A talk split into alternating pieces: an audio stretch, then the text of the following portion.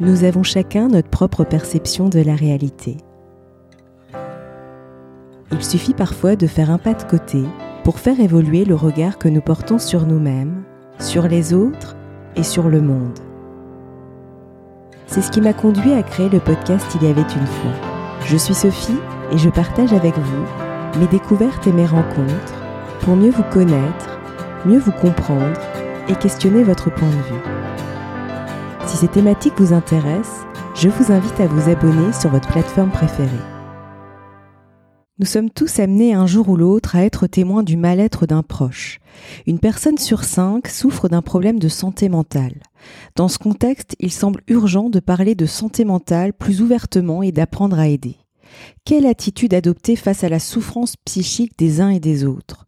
Comment écouter? Quoi dire? Comment prendre confiance en ses capacités à agir? Comment suggérer l'aide d'un professionnel?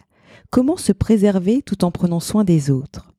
Pour en parler, j'ai le plaisir de recevoir Eva Mazur, sophrologue, secouriste, formatrice en santé mentale, chef de projet et responsable de la rubrique Santé mentale pour le site internet L'Optimisme, aux côtés de Catherine Testa, spécialiste de tous les sujets liés au bien-être au travail et à l'optimisme. Formatrice et conférencière, elle est l'auteur de quatre livres, dont Oser l'optimisme, paru aux éditions Michel Lafon. Elles ont coécrit Aider, les clés pour apprendre à observer, écouter, accompagner, paru aux éditions Michel Lafon, qui donne des pistes de réflexion pour mieux accompagner les autres et démocratiser la santé mentale. Un livre de développement collectif pour cultiver nos valeurs d'entraide et de solidarité. Bonjour Eva et bonjour Catherine et je suis ravie de vous recevoir dans ce podcast. Alors qu'est-ce qui vous a poussé à écrire un ouvrage sur la santé mentale? Eva, peut-être euh, qui va débuter. Oui, alors il y a toujours, euh, des motivations plurielles, euh, je pense, quand on s'engage dans l'aventure de l'écriture. Euh, alors pour ma part, ces motivations, elles sont à la croisée euh, de mon parcours personnel et de mon parcours euh, professionnel.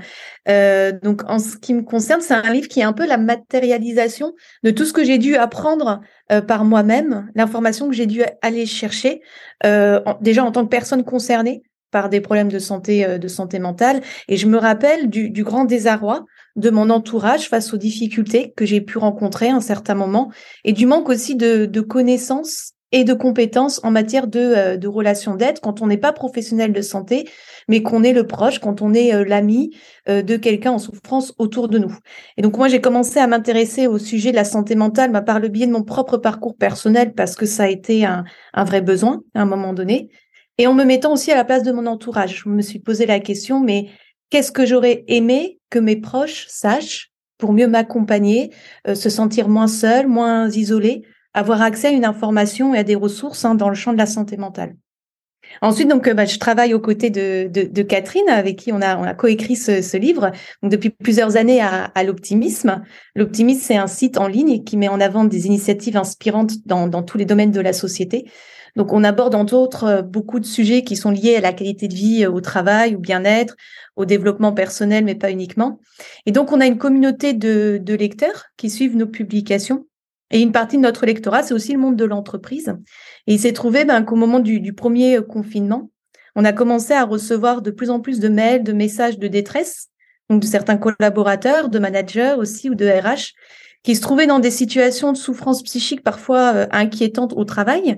Et on s'est demandé en fait comment on pouvait répondre à ces messages à notre échelle, parce qu'on se sentait un peu les témoins euh, impuissants en fait de cette détresse palpable autour de nous. Et donc, on a réalisé qu'on manquait nous-mêmes de, connaissances et peut-être de savoir-être pour répondre à cette souffrance euh, ambiante. Et c'est là que a, germé toute cette réflexion autour de notre rôle, de notre responsabilité face aux problèmes de santé mentale qu'on peut rencontrer euh, les uns et les autres. Donc, un peu dans une démarche qu'on pourrait dire de, de pair à pair, en fait, c'est-à-dire de non professionnel à non professionnel de santé, on s'est formé au secourisme en santé mentale et donc on s'est aussi reconnu dans cette démarche euh, citoyenne qui consiste à aller vers l'autre, vers celui euh, chez qui on remarque les premiers signes d'une d'une souffrance. Donc voilà, notre livre s'inscrit un peu hein, dans la lignée euh, de, de, penser aussi la prévention, l'intervention précoce en matière de santé mentale, afin de ne pas laisser des situations de souffrance se prolonger, et puis mettre en lumière les ressources disponibles en santé mentale. Exactement. Catherine, tu aurais envie de rajouter quelque chose? Euh, ouais, moi j'avais quand même ce grand questionnement qu'est-ce que c'est que la santé mentale? Et j'ai presque envie de dire à un moment donné c'était euh, euh j'arrivais avec euh, un regard relativement international et complètement du coup biaisé. Et comme disait Eva le côté il faut que ça devienne une norme d'oser en parler. Et c'est vrai que euh, un des ben, milieux dans lesquels euh, on peut, euh, on doit pénétrer et qu'on donc qu'on doit pénétrer, c'est notamment celui du monde de l'entreprise. Et quand je, de mon côté, je faisais des conférences ou des formations sur le sujet de la qualité de vie au travail, il y avait un, une sorte de grand fourre-tout, un grand n'importe quoi. Et c'est vraiment ben, Eva finalement qui m'a éduquée au sujet de la santé mentale. C'est bizarre à dire, mais c'est un peu ça. Euh, pour euh, bah, enlever tous les biais qu'on pouvait avoir. Et c'est vrai qu'à travers ce livre, euh, on va pas tous lire euh, le livre de d'un psychologue qui va nous dire comment faire, puis le livre d'un bah, d'un père aidant, puis le livre d'un aidant, etc., etc. Et cette volonté de réussir à interviewer, ça a été un peu le prérequis de la réflexion en disant ça peut, c'est un sujet qui est difficile, très mmh. clairement, mais on peut l'aborder de façon relativement simple euh, et finalement aider, in fine, euh, ceux qui veulent, euh, bah, ceux, qui ont, besoin et ceux qui accompagnent au quotidien les ceux qui ont une une détresse à un moment donné une détresse euh, et un besoin et on se sent souvent gauche. Et ce que disait Eva aussi c'est le nombre de messages qu'on a pu recevoir je ne sais pas comment faire en vrai. Et là, de se dire, mm. oh là là, mais comment est-ce qu'on dit quoi faire et surtout comment on ne se place pas en, sachant parce que c'est tellement pluriel. Et donc, on a voulu un peu tout synthétiser dans, dans ce livre. Alors évidemment, c'est jamais exhaustif. Euh, il y a des limites au travail, mais euh, l'enjeu c'est que ce soit abordable par tout le monde, simple et utile en fait, et surtout factuel et très et très terre à terre. Et c'est vraiment ce que j'ai retrouvé euh, en lisant votre livre, c'est vraiment ce côté, ça a quelque chose de très pragmatique. C'est-à-dire que c'est efficace. Il n'y en a pas de trop et ça va droit au but. Il y a quelque chose de, de ouais, on voit vraiment ce côté, enfin, je l'ai vraiment senti en le lisant et, euh, et justement, c'est bien parce que c'est ce dont on a besoin, en fait, concrètement, euh, au travail, etc. Donc, euh, totalement. Et justement, dans votre ouvrage, vous utilisez le terme aider. Le choix de ce terme peut peut-être faire sourciller certains d'entre nous. Quelle est justement la définition que vous en faites toutes les deux? Alors peut-être je donnerai la parole d'abord à Eva. Alors, bah, c'est aider, c'est le titre, euh, c'est le titre du livre. Alors, tu penses bien que c'est parfois ce qui est le plus compliqué, c'est trouver, euh, euh, c'est trouver un titre, ce qui peut faire l'objet de quelques nuits blanches, d'ailleurs, de, réflexion. Alors, on a, on, a beaucoup hésité quant au, vocabulaire. c'est pas neutre hein, d'utiliser certains mots, d'utiliser le terme de santé mentale, d'utiliser aider. Euh, surtout que voilà, hein, comme on a dit, on n'était pas du tout dans cette position d'expert. Je pense que prendre le mot euh, qui nous paraissait le plus simple, le plus accessible pour le grand public, parce que notre intention de base, c'est vraiment de nous adresser au public le plus large, qui n'est pas initié, qui n'est pas sensibilisé au sujet lié à la santé mentale. Et ça, ça fait plusieurs années hein, qu'on interroge beaucoup de personnes, beaucoup d'experts, de professionnels, mais aussi de personnes qui sont concernées euh, par des problèmes de santé mentale ou des troubles psychiques, des familles.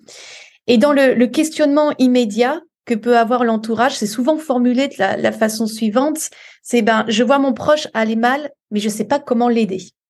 Donc aider finalement, c'est un mot à la fois, euh, je trouve fort et, doux, qui ouvre le champ à une multitude de questionnements. Et on a pris euh, ce mot au sens le plus large possible dans sa définition courante, hein, c'est-à-dire pouvoir apporter son concours à quelqu'un, joindre ses efforts aux siens, lui être utile, faciliter son action.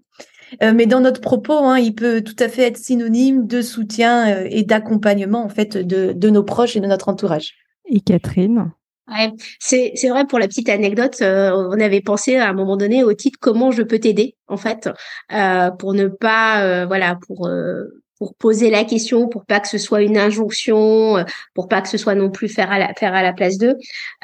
Et c'est vrai que ce mot comme tu dis il peut faire sourciller dans certains domaines mais on pense toujours au plus grand nombre. Et comme disait Eva c'est cette notion de questionnement en fait. Et le mot aider il veut voilà, il veut pas dire faire à la place, il veut, il veut dire euh, juste euh, apporter un soutien. Et en fait, c'est surtout pour nous aussi le livre qu'on aurait aimé lire in fine. Et le titre, euh, il est suffisamment simple. Alors oui, il peut prêter à, à questionnement, mais c'était pour moi dans, dans, dans, son énergie finalement le plus le plus facile. Alors on aurait pu penser à d'autres mots, hein, soutenir. On aurait pu en penser d'autres, mais tous de toute façon font débat et on s'est attaché ben, à la demande mmh. des voilà qui, qui, qui, nous revenaient. Mais comme disait Eva, on a on est passé par tout un tas d'autres mots voilà, pour trouver pour trouver celui-là. Et justement, comment avez-vous construit votre ouvrage et dans quel but, Eva? Alors, on l'a construit sous forme sous forme d'idées c'est le terme d'idée qui nous paraissait le plus, euh, le plus pertinent pour nous éloigner justement de toute injonction euh, à aider. Enfin, c'est pas du tout le propos, hein, bien au contraire. Je pense que le lecteur choisit de se saisir de ses idées euh, ou pas. Il n'y a aucun impératif ou, parole de vérité. Alors, c'est 67 idées qui nous semblaient être le socle de base pour réfléchir sur sa posture, sur son état d'esprit, sur sa façon d'interagir quand on a le désir de venir en aide à l'autre. Euh, ces idées sont répertoriées en fait en neuf chapitres qui suivent une certaine progression logique, mais euh, euh, si on, peut, on peut aussi venir picorer certaines idées en fonction des thèmes et de sa situation.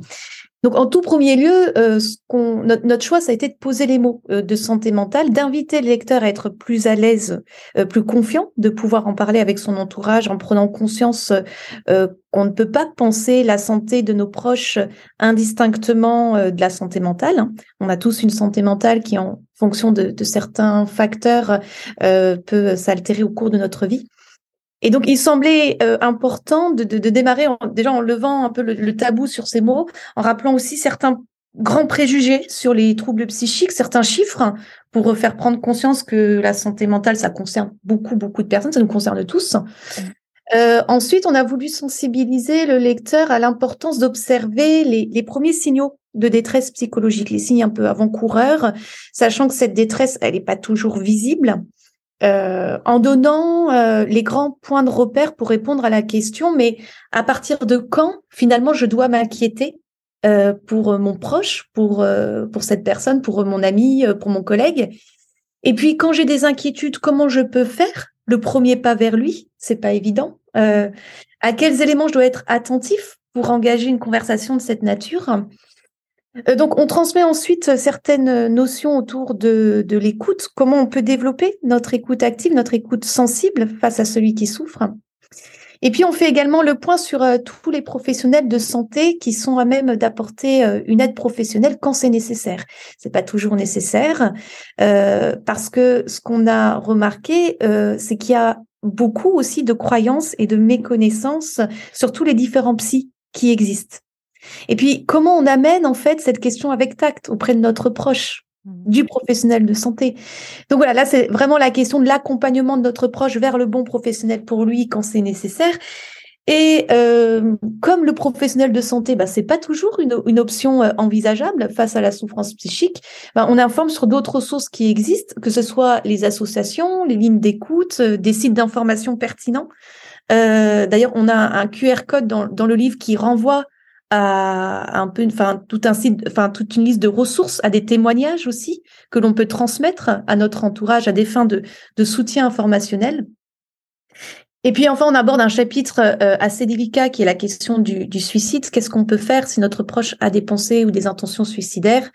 Et bien sûr, la question euh, du prendre soin de soi, qui est essentielle quand on s'engage dans une relation d'aide. Comment ne pas se noyer dans la souffrance de l'autre et prendre soin de sa propre santé mentale autant que celle de notre proche. Donc voilà les, grands thèmes qui sont euh, abordés. Euh, le livre est aussi bah, illustré de témoignages et euh, de situations vécues. Et Catherine, est-ce que tu auras quelque chose à rajouter? Pour compléter, c'est que le livre paraît déjà dense, mais si tu savais le nombre de pages qu'on a enlevées au fil de l'eau, parce que c'était, c'est un sujet tellement complexe qu'on aurait pu dire encore plus, plus mmh, de choses, mais l'enjeu c'était, voilà, que ce soit, que ce soit compact. Euh, et c'est vrai qu'il y a une composante, c'est qu'on est souvent gauche. Quand on aide quelqu'un, on se dit qu'on devrait faire ça, on, on, on a on, a ses propres caricatures, ses propres biais, et l'enjeu dans tous les chapitres, ça a été de aussi déculpabiliser celui qui lira le livre en se disant, euh, l'enjeu c'est pas de se dire je fais bien, je fais pas pas bien, parce que notre proche, ils sont tous différents, les uns, on est tous différents les uns des autres, et euh, ben, parfois moi il y avait des choses et euh, de culture forcément du côté américain où je me disais ça, ça paraît évident et en fait et en fait non pas du tout, c'était hyper gauche, hyper maladroit, alors que pour moi parler de santé mentale, devait être quelque chose de grand public, pas de problème à dire euh, bon moi j'ai un trouble. Enfin tu, vois tout ça, mmh. mais c'était pas du tout c'est pas du tout notre culture française en fait. Et je me suis rendu compte que parce qu'il me paraissait des évidences, ne l'était pas du tout. Et c'est un peu ça qu'on veut déconstruire aussi dans le livre, de se dire voilà il y a X façons d'accompagner approche. Euh, il est à des niveaux différents de son parcours et vous-même en tant que voilà en tant que proche vous l'êtes aussi. Et on a eu un grand grand débat aussi sur le fait que bah, est-ce qu'on met le chapitre prendre soin de soi au démarrage ou à la fin du livre? Ça a été un des grands grands débats parce que pour aider l'autre en fait il faut bah, soi-même avoir des ressources. Et euh, c'est souvent euh, enfin celui, le proche est souvent euh, s'oublie beaucoup en fait ou, mmh. ou, arrive dans des dans parfois de la rancœur, dans de la culpabilité, dans, dans X scénarios et en se disant, enfin, déposons les choses en fait, déposons toutes ces émotions et voilà, apportons d'autres regards et voilà, venez picorer euh, voilà d'autres approches qui ont, qui ont été utiles. Comme disait Eva, on a mis des témoignages parce que les témoignages parfois, enfin, ils te donnent un regard complètement différent de celui que tu avais. Ils te permettent aussi bah, de te faire avancer. Donc ça a été euh, voilà un gros travail de comment est-ce qu'on choisit, euh, comment comment est-ce qu'on enlève, qu'est-ce qu'on enlève pour que ça rentre dans un livre et que ça fasse pas 800 euh, pages. mais ça a été ouais ça a été une grande grande grande aventure. Je, peux imaginer. et et selon vous, tout le monde peut-il être aidé et aidant au cours de sa vie? Eva? Mais moi, je pense euh, personnellement qu'on en devient que meilleur aidant euh, lorsqu'on prend conscience que aider et se faire aider sont euh, les deux faces d'une même médaille mmh. et que ces rôles sont interchangeables en fonction des moments de vie. Donc, reconnaître en tant qu'aidant que l'on a parfois soi-même besoin d'aide, c'est un acte de lucidité finalement vis-à-vis de ses propres limites. Mmh. Et c'est vrai que sur ça, la formation premier secours en santé mentale m'a fait conscientiser l'idée que on peut soi-même euh, aller demander de l'aide, aller consulter pourquoi pas un professionnel euh, lorsqu'on accompagne une personne en souffrance, qu'on se sent parfois euh, en, échec ou sans issue, parce que ce sont des situations qui nous confrontent à des questionnements nouveaux qui peuvent nous déstabiliser vis-à-vis de la personne qu'on aime, parce qu'on comprend peut-être pas toujours ses attitudes, ses comportements, parce qu'on ne sait pas comment se positionner, comment communiquer avec lui, parce qu'on ressent aussi, euh, comme tu disais, Catherine, tout un tas d'émotions, comme la mmh. culpabilité, la honte, de l'anxiété, du découragement. Et parfois, on est aidé et aidant euh, en, même temps. C'est même euh, Très, souvent, le cas. Mmh. Exactement. Et Catherine, qu'en penses-tu? Et c'est vrai qu'on peut être aussi dans le déni soi-même. Finalement, euh, il y a aussi une question d'âge. Plus on avance dans la vie, plus on accepte peut-être de mieux se connaître, de se rendre compte bah, finalement qu'on a nous aussi besoin d'aide alors qu'on a été la personne forte soi-disant du, système. Euh, la santé mentale, moi, ce que j'ai compris, c'est que c'est pas figé, c'est pas on est en bonne ou en mauvaise santé mentale, c'est voilà, c'est on, on, vit sur une sur une échelle, euh, sur, une échelle, et, et déjà le fait de l'accepter, ça permet aussi de bah, mieux comprendre en fait ce, tous nos proches parce que généralement là on parle d'un proche mais parfois on a plusieurs proches hein, qui sont voilà qui sont qui sont en souffrance. Soi-même on peut le devenir voilà en fonction des des, des événements. Et donc euh, ça permet aussi de je crois que c'est se dire qu'on peut être aidant et aidé, ça remet un peu euh, une grande dose d'humilité à tout à chacun. Ouais. Et, euh, et à se dire, euh, en fait, c'est ok. En fait, c'est cette notion de vraiment, c'est ok. En fait, tout ça, c'est c'est ok. C'est pas c'est pas anormal. C'est c'est quelque chose. Voilà, c'est c'est la vie in fine. Et ça, je pense que ça a été un pareil, hein, c'était le parcours d'écriture qui m'a fait comprendre en fait à un moment donné bah, que moi j'avais besoin d'être aidée aussi. Et donc ça a été euh, alors que avant j'avais plutôt le rôle d'aidant. Et ça dépend aussi de la casquette qu'on se met. Est-ce qu'on se met une casquette plus qu'une autre à un instant T? Qu'est-ce qu'on cache quand voilà en le faisant? Et c'est pour ça que c'est un grand parcours de. Euh, enfin, c'est un parcours de vie en fait. Mm. Et, et soyons à l'aise en fait, osons en parler. Euh, je suis totalement d'accord. C'est, je pense, ça passe déjà par la par la parole, par oser en parler totalement. Et comment peut-on repérer justement le décalage entre l'illusion du tout va bien et la réalité intérieure, que ce soit chez l'autre ou chez soi? Ah, C'est une question tellement complexe. Je sais. Parce que s'il y a une chose euh, qui nous permet aussi de, réfléchir sur nos a priori et nos préjugés, c'est de nous dire que en fait, on ne sait jamais véritablement ce que l'autre vit euh, à l'intérieur. Mmh. Et ça, la vie parfois elle nous le rappelle quand on est on est surpris par certaines révélations ou situations. On se dit ben je pensais pas que cette personne allait mal, j'aurais pas cru. Euh, bah, il avait pourtant toujours le, sourire. Euh, donc je pense qu'on ne peut pas vivre la réalité intérieure de l'autre. Il y a parfois une distorsion entre ce qu'on perçoit chez nos proches et ce, et ce qu'ils sont réellement en train de ressentir.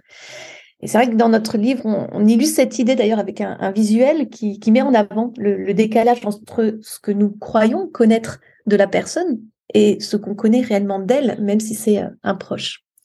Et c'est vrai, on sait à quel point ben, nombreuses sont les personnes qui parviennent à cacher leur mal-être, qui vont tout faire pour dissimuler leur état intérieur euh, aux yeux du monde extérieur, pour tout un tas de, raisons, pas toujours conscientes hein, d'ailleurs.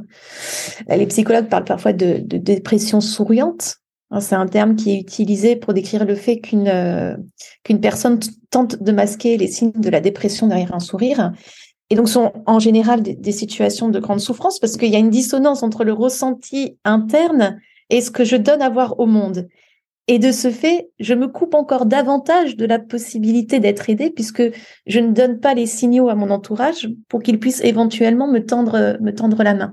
Donc c'est un peu la double peine. Je vais mal et je me coupe aussi de la possibilité d'être Sur la question de, comment repérer ce décalage entre l'illusion du tout va bien et la réalité intérieure chez l'autre, il n'y a pas de réponse bien sûr univoque et je crois qu'il faut y répondre avec beaucoup euh, d'humilité, surtout à notre place, c'est-à-dire de proches ou d'amis, c'est-à-dire de non professionnels de santé, et puis se déculpabiliser. Hein. Il y a des situations de mal-être euh, qui sont pas toujours repérables, surtout à partir de notre œil de, de, non-expert. Euh, ce à quoi on peut être attentif toutefois, avec notre entourage, c'est euh, tout changement dans le comportement, dans les émotions qui nous paraissent inhabituelles par rapport à ce qu'on connaît de la personne. Et si on a un doute, parfois, euh, parfois c'est l'intuition aussi euh, qui parle et qui nous parle. On n'est pas toujours certain qu'un proche va mal, mais on ressent qu'il y a possiblement détresse. Et dans ce cas, c'est de pouvoir lui exprimer ce qu'on ressent, notre questionnement, pour lui ouvrir la porte du dialogue et lui signaler qu'on est qu'on est là, s'il a envie d'en parler, en restant conscient qu'on n'est pas toujours non plus la bonne personne, que c'est pas toujours non plus le, bon moment. Donc voilà, je pense que euh, cette question aussi sur l'illusion du, tout va, bien vient aussi questionner euh, les racines de certaines croyances, parfois très ancrées, qui sont assez fortes dans notre société et qui sont relatives en fait à la peur de nous montrer aussi tels que nous sommes dans nos vulnérabilités et qui sont pourtant très, très humaines. Et je crois que les événements de ces dernières années, oh, même ceux très actuels, hein, euh, ont mis en lumière euh, la fragilité de nos systèmes et, et, ce qui serait pas temps en fait de, de changer de, de, paradigme et de prendre conscience que de ressentir un mal-être, voire d'avoir un trouble psychique, parce ce n'est pas une honte, mmh. c'est un appel au changement, c'est aussi un appel à regarder ce qui dysfonctionne en nous pour pouvoir l'améliorer, pour le faire évoluer. Et donc voilà pourquoi se priver d'aide quand on en a besoin, pourquoi se priver d'entraide quand on sait que la nature elle-même, pour survivre, bah, fonctionne sur des modes de coopération. Et donc je pense qu'on a encore beaucoup euh, à faire pour revisiter euh, ces croyances qui sont fondées sur le fait qu'on doit se montrer fort, invincible, compétitif, alors qu'en fait notre nature profonde, hein, euh, elle est dotée de sensibilité et qu'il est normal en fait d'être déstabilisé d'être touché, d'expérimenter la souffrance psychique. C'est notre condition en fait d'être humain que de la traverser. Voilà, donc je pense qu'une piste intéressante, euh, peut-être pour sortir de l'illusion du tout va bien, c'est développer aussi nos compétences relationnelles, notre intelligence émotionnelle, notre empathie, parce que ça, ça nous permet d'avoir une compréhension et une perception plus fine de nos états intérieurs et des états intérieurs internes des autres ça me parle, mais alors à 300%, puisque bah, je suis euh, spécialiste des relations. Enfin, c'est mon, c'est mon corps de, métier, ce que j'aime transmettre, et ça me parle, mais alors, euh, tu n'imagines pas. Et Catherine, qu'avais-tu envie de rajouter? Ah Ouais, alors plusieurs points. Moi, je, donne cet exemple souvent de Charles, qui est un ami qui est, qui est diététicien et qui pose la question comment ça va, donc euh, aux gens. Puis après, il s'arrête, il fait une pause et il redemande comment ça va vraiment. Le simple fait qu'il fasse ça, je te garantis que bah, finalement cette simple question du comment ça va, ça fait mais germer les larmes en fait parce que d'abord tu tu vois toi toi-même tu ben, tu lui as donné, ouais, ça va, machin, etc. Puis là, tout d'un coup, il te pose la question, donc tu te, tu te poses toi-même la mmh. question, en fait. Donc ça, c'est un élément. J'aime bien cette phrase, je, je donne. Ça paraît, ça peut paraître être une anecdote, mais c'est intéressant parce que vous pouvez vous la poser à vous-même et même à tous les autres proches qui aident ou à la personne, voilà, que vous avez envie euh, d'accompagner. Euh, il y a un deuxième facteur qui est aussi euh, dans, dans, la notion d'illusion, c'est cette notion de, euh, il a tout pour aller bien en fait. Donc il a un job, une famille, je comprends pas pourquoi il va mal. Regarde, il a de la chance, il a tout pour aller bien. Donc très vite on met les gens dans des cases en fait. Et donc il y a il y a une, notion d'invisibilité comme le disait Eva parce que cette vulnérabilité n'est pas exprimée. On n'a pas appris hein, globalement dans notre système français à exprimer notre vulnérabilité, voire pire, on va la juger. Mmh. C'est-à-dire ah non il fait un il fait une fausse dépression, euh, c'est pour se faire remarquer parfois euh, ou euh, il s'est enfermé là-dedans. Tu vois, on va avoir des biais très très forts. Il fait un faux burn-out. En fait, tu vois des choses comme ça en se disant bah c'est juste qu'il est un peu feignant. Tu sais, ces sortes de mmh. jugements qu'on a voilà qu'on a acquis qui font que nous-mêmes on va biaiser en disant bah non lui il a besoin d'aide et pas lui en fonction de notre système avec une sorte en plus de gradation genre c'est ça c'est plus grave que quelque chose d'autre en fait. Et en fait non à partir moi c'est ce que j'ai beaucoup compris avec Eva, à partir du moment où il y a souffrance, en fait, qui est-on pour aller juger la souffrance de l'autre mmh. parce que le référentiel de l'autre n'est pas le même? Donc c'est pour ça, enfin voilà, comme évoqué, cette notion voilà de, de présence, d'écoute en fait, euh, auquel on a aussi dédié un chapitre, est hyper importante parce que parfois il faut juste se taire en fait et amener sa présence et, ça fait que ça s'ouvre. Et peut-être pour un dernier euh, un dernier, arrêter de faire des parallèles déjà avec sa propre vie. Et une dernière chose, c'est que plus on en parle, plus euh, ça déplace le centre de gravité de la norme et plus les gens s'ouvrent.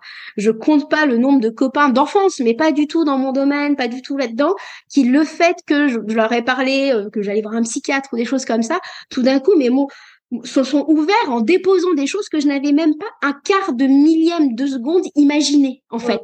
Donc c'est s'ouvrir aussi qui permet cette ouverture de l'autre, euh, voilà, d'affronter sa propre vulnérabilité, d'oser l'exprimer. Euh, c'est c'est un, un, des fondements aussi qui permet peut-être euh, bah, de sortir de l'illusion, de sortir de nos propres biais, euh, voilà, qu'on a construit soi-même. Et c'est pas mal. Hein, je veux dire, c'est pas culpabilisant de le dire. C'est juste, c'est, en fait, c'est, ça s'expérimente. C'est curieux de le vivre, en fait, cette, cette ouverture euh, qu'on avait déjà un peu parfois avec nos lecteurs. Hein. C'est pour ça que nous, on savait pas accompagner, on savait pas, on se sentait gauche quand quelqu'un nous disait que personne ne le comprenait avec des, des mots très forts. Mais c'est pour ça que bah, quand, quand, on s'ouvre, généralement, ça ouvre aussi les autres et tout d'un coup, on se dit, oh là là, c'est, euh, c'est, la vie, quoi. Et on mhm. enlève ce jugement, je pense, en fait, de, ah, c'est sûr. de, notre être. Ouais, exactement. Et, euh, et pourquoi est-il parfois si difficile de demander de l'aide, Eva? Un peu pour des raisons qu'on a déjà euh, évoquées. Hein. Je crois qu'il faut revoir notre système de croyance sur ce, c'est quoi être humain au 21e siècle. Hein. Être humain, à mes yeux, c'est expérimenter tout au long de notre vie ben, des défis, des accidents de vie, des bouleversements psychiques, des deuils, des doutes, une part d'incertitude qui peut nous angoisser, des transitions, des ruptures. Et pour moi, l'illusion, ben, c'est de croire qu'on peut cheminer, dépasser tout ça sans être aidé, en mmh. se croyant plus fort, plus résistant que les autres. Euh, voilà, donc je pense que pour ce faire, ça demande une part de, clairvoyance sur soi, hein, une capacité à reconnaître ses émotions, à conscientiser le fait qu'on on peut euh, aller mal.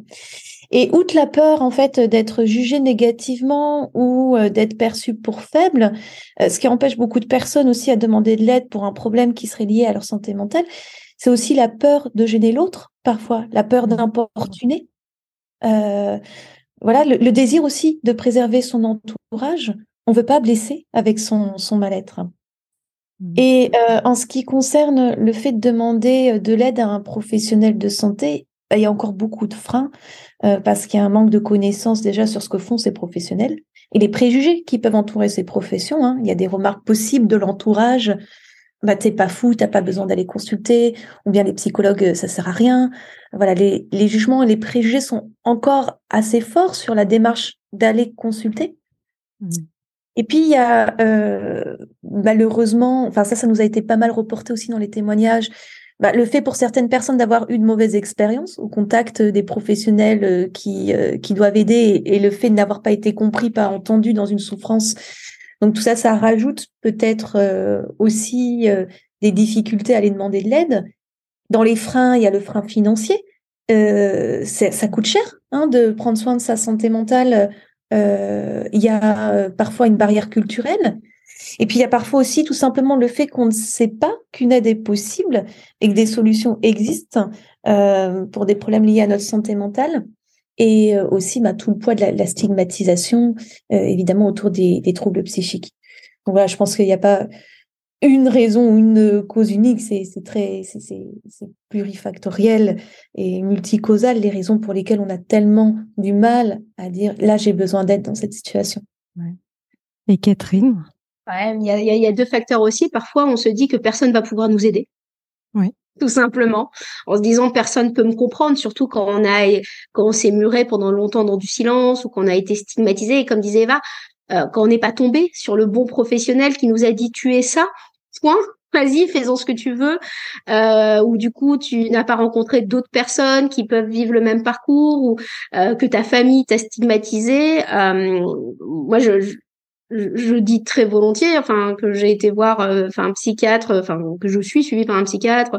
J'ai, euh, je suis passée par la case psychiatre. Enfin, autour de moi, j'ai aussi un coach en plus pour m'accompagner. Donc c'est pour te dire, en fait, tu peux être éveillé au sujet et toi-même te découvrir au fil de l'eau. Mais moi, c'est mmh. parce que en fait, j'ai rencontré des bons professionnels, enfin professionnels, euh, enfin voilà, ou thérapeutes ou quel que soit le voilà le, cadre que ça m'a permis que ça m'a permis d'avancer. le problème, c'est toujours le coup euh, le bon, euh, voilà, le, la, la, bonne personne. Et euh, le fait d'oser le dire, il y a, y a, un truc qui est très curieux quand même, c'est que quand tu navigues dans certaines sphères, par exemple les artistes, tu sais que euh, la dernière fois dans le, dans le livre, je cite Harry Styles qui explique sur scène qu'il y a son psycha, enfin son voilà sa psychana, enfin sa psychanalyste dans la salle. En fait, ça paraît normal à tout le monde. En fait, c'est enfin c'est un truc très très LA finalement d'avoir un voilà d'être suivi par un professionnel de santé euh, et que en France, je veux dire quand quand t'es dirigeant d'entreprise, t'as personnes qui t'entourent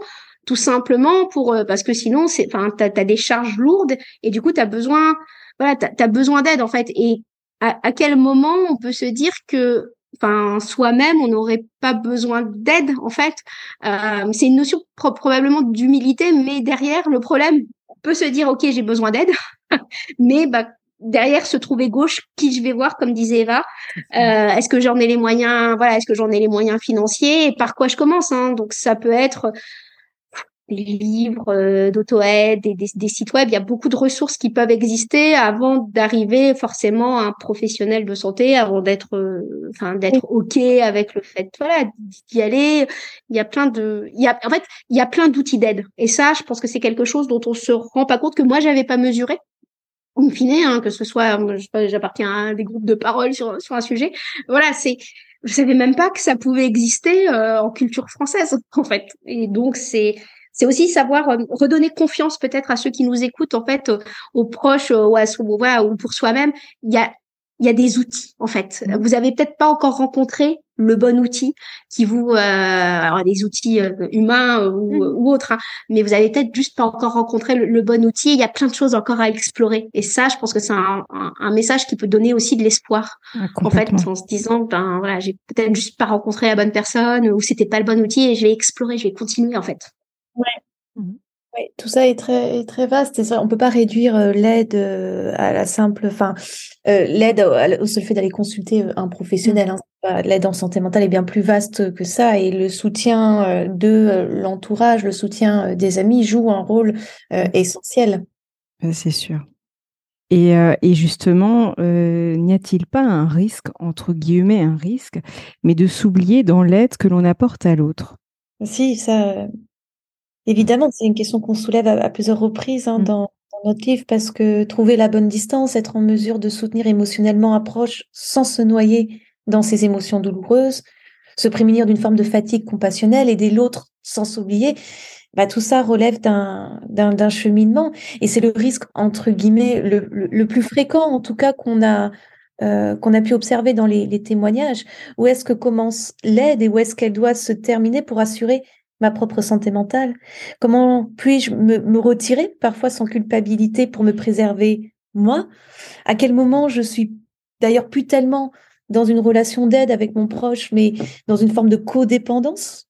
Où aidant, aider vont, s'épuiser réciproquement parce que ils se replient sur eux-mêmes ou bien s'isolent? Euh, quel est le poids aussi du syndrome du sauveur? Hein, qui me fait croire que je peux sauver l'autre ou trouver la solution à sa place. Donc effectivement, il y a toujours ce, ce risque de, de s'oublier dans l'aide que l'on apporte. Euh, et c'est pourquoi on développe, hein, on, on, développe cette question et c'est sans doute euh, l'un des chapitres les plus importants hein, sur le thème du prendre soin de soi avant de prendre soin des autres. C'est la fameuse métaphore en fait du masque à, à oxygène. Dans un avion, en cas de dépressurisation, je mets d'abord mon masque, j'assure d'abord ma propre sécurité avant d'assurer la sécurité des autres. Et Catherine? En fait, c'est un sujet qui va même au-delà de la relation d'aide. C'est de temps en temps, on s'oublie parce qu'on parce qu'on est que dans le boulot. Parfois, on s'oublie parce qu'on est que dans sa relation de couple. Tu vois, enfin, je veux dire, finalement, le fait de s'oublier est un pivot sociétal.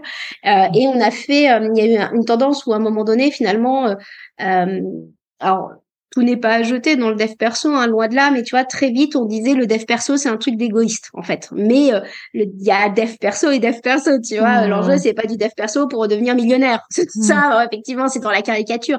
Mais en fait, je crois que plus on se connaît soi-même, plus on se rend compte de ses patterns, en fait. Tu vois, comme disait Eva, euh, ben finalement faut le faut, faut souvent en plus être accompagné ou, ou lire ou se questionner en se disant mais est-ce que je suis en train d'essayer de faire à la place de l'autre donc finalement de l'enfant de l'infantiliser? Ou est-ce que finalement moi j'aime bien cette relation de euh, parfois domination? Ou à l'inverse est-ce que l'autre je ne l'écoute pas du tout parce que je veux fuir parce que sa propre douleur va me faire va me renvoyer à la mienne du coup je sais que c'est ouvrir une sorte de, de puissant fond.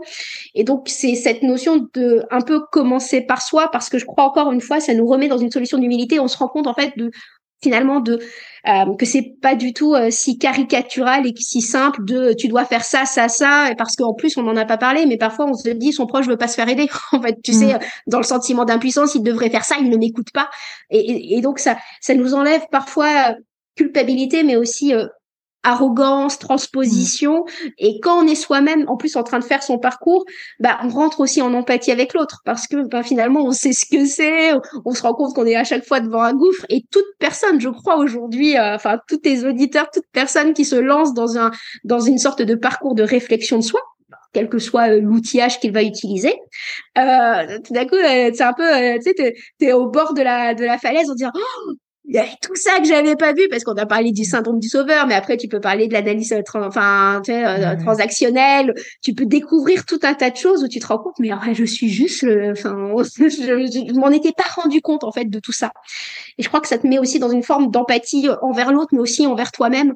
Mmh. Euh, et c'est pour ça accorder du temps à soi, euh, c'est pas être égoïste vis-à-vis de son proche en souffrance. Mmh. C'est permettre en plus de ben, déjà de donner une forme d'exemplarité. On peut pas dire à quelqu'un être toi euh, si soi-même, euh, ben, finalement, on est dysfonctionnel. Et c'est aussi se dire, ben, ça permet d'enrichir en fait, ça, ça, ça contribue en fait, euh, sociétalement parlant, d'un point de vue global, parce que là, on parle de en, bidirectionnel 1 1 1, mais derrière, il y a tout le système. Enfin, de tous les gens qui sont en souffrance, qui n'osent pas exprimer et qui ne voilà et, et le fait d'y aller soi-même je crois que ça met une bonne résonance en fait et que c'est un des points un des points clairement fondamentaux d'une bah, d'une démarche voilà de soutien euh, bah, quel qu'il soit en fait. Mais c'est vrai que je rebondirais par rapport à ce que tu disais aussi, Eva, à un moment donné, tu parlais de présence, à un moment donné dans le podcast. Et en fait, finalement, c'est ça, ça apporter aussi de la présence à soi. C'est aussi créer de l'espace pour pouvoir apporter de la présence à l'autre. Et c'est vrai que c'est indispensable, ça aussi, parce que si on est saturé, bah, tu peux pas aider l'autre en fait. Ouais. Absolument. Et puis c'est la base aussi pour écouter euh, correctement la personne qui souffre. Mm. on peut pas, euh, on peut pas écouter si on n'a pas cet espace, cette disponibilité, à la fois physique, à la fois émotionnelle à l'intérieur de soi, pour pouvoir donner cet espace à l'autre. Et quel message aimeriez-vous passer à nos auditeurs? Alors je donne la parole d'abord à Eva. Euh, je pense que j'avais un message à faire passer, euh, ça serait de dire que bah, la préservation de notre santé mentale et celle de notre entourage, c'est un enjeu sociétal hein, aujourd'hui euh, très important, que d'une manière ou d'une autre, on peut tous contribuer à une meilleure prévention en la matière en ayant moins peur d'aborder le sujet, que ce soit en famille ou entre amis, entre collègues, et aussi en prêtant une attention particulière à nos mots, aux préjugés que l'on peut véhiculer sur les personnes en souffrance psychique et qu'on est tous quelque part ben, un maillon de la chaîne de l'aide et du soutien que l'on peut apporter à notre entourage. Et Catherine, quel sera le message que tu aimerais passer à nos auditeurs? C'est ok d'être vulnérable. Hmm. Ça serait vraiment ça. Une fois qu'on l'a admis derrière, euh, on, rentre dans un dans une forme de parcours. Mais c'est ok d'être vulnérable. On n'est pas, on est juste des êtres humains. En fait, ça serait hmm. vraiment ça le grand grand message et et ouais, ce serait hmm. mon grand message du jour. Et euh, quel serait votre mot de la fin euh, pour clôturer justement notre échange S'il y avait un mot, Eva? Oui, il est simple parce qu'il est dans la conclusion du livre en fait. C'est une réflexion qu'a eu une de nos lectrices et, amies et qui nous a dit mais en fait euh, apprendre à aider, c'est apprendre à aimer. Et je mmh. crois que même si on ne on, le formule pas de cette façon-là, hein, j'espère que nos lecteurs verront qu'on a qu'on a essayé, tout en les outillant et en donnant des idées, bah, de mettre de l'amour en fait à travers les lignes. Et Catherine, quel serait ton mot de la fin? Merci. Merci parce que euh, bah, déjà à, toi de faire ce podcast et à tous ceux qui bah, l'écouteront en fait, qui euh, bah, déjà se sont redonné euh, la permission d'écouter dans le temps long un podcast, de prendre le temps de, de le faire. Donc merci, merci aux auditeurs et, merci finalement de bah, à tous ceux qui contribueront à leur échelle. Il n'y a pas de de grandes étapes à faire, il n'y a pas de petites étapes, c'est juste le fait d'aller bah, se rendre compte que ce sujet est juste fondamental et profondément euh, profondément sociétal. Ça serait vraiment euh, ouais, de la fin, ça serait juste euh, merci de, bah, de, de, de s'en rendre compte en fait. C'est euh, bah, merci à vous et en tout cas, j'invite les auditeurs à découvrir votre ouvrage Aider les clés pour apprendre à observer, écouter, accompagner qui est paru aux éditions Michel Lafon et de toute façon, il y aura le lien sous ce podcast. En tout cas, un très très grand merci à toutes les deux. Vraiment, c'était un plaisir de réaliser ce podcast avec vous. Si vous avez aimé cet épisode, n'hésitez pas à lui laisser 5 étoiles sur Apple Podcast ou un pouce sur YouTube. Et surtout, abonnez-vous sur votre plateforme d'écoute préférée pour ne manquer aucun épisode. Je vous souhaite une très belle journée ou une très belle soirée et vous donne rendez-vous dans deux semaines. À bientôt!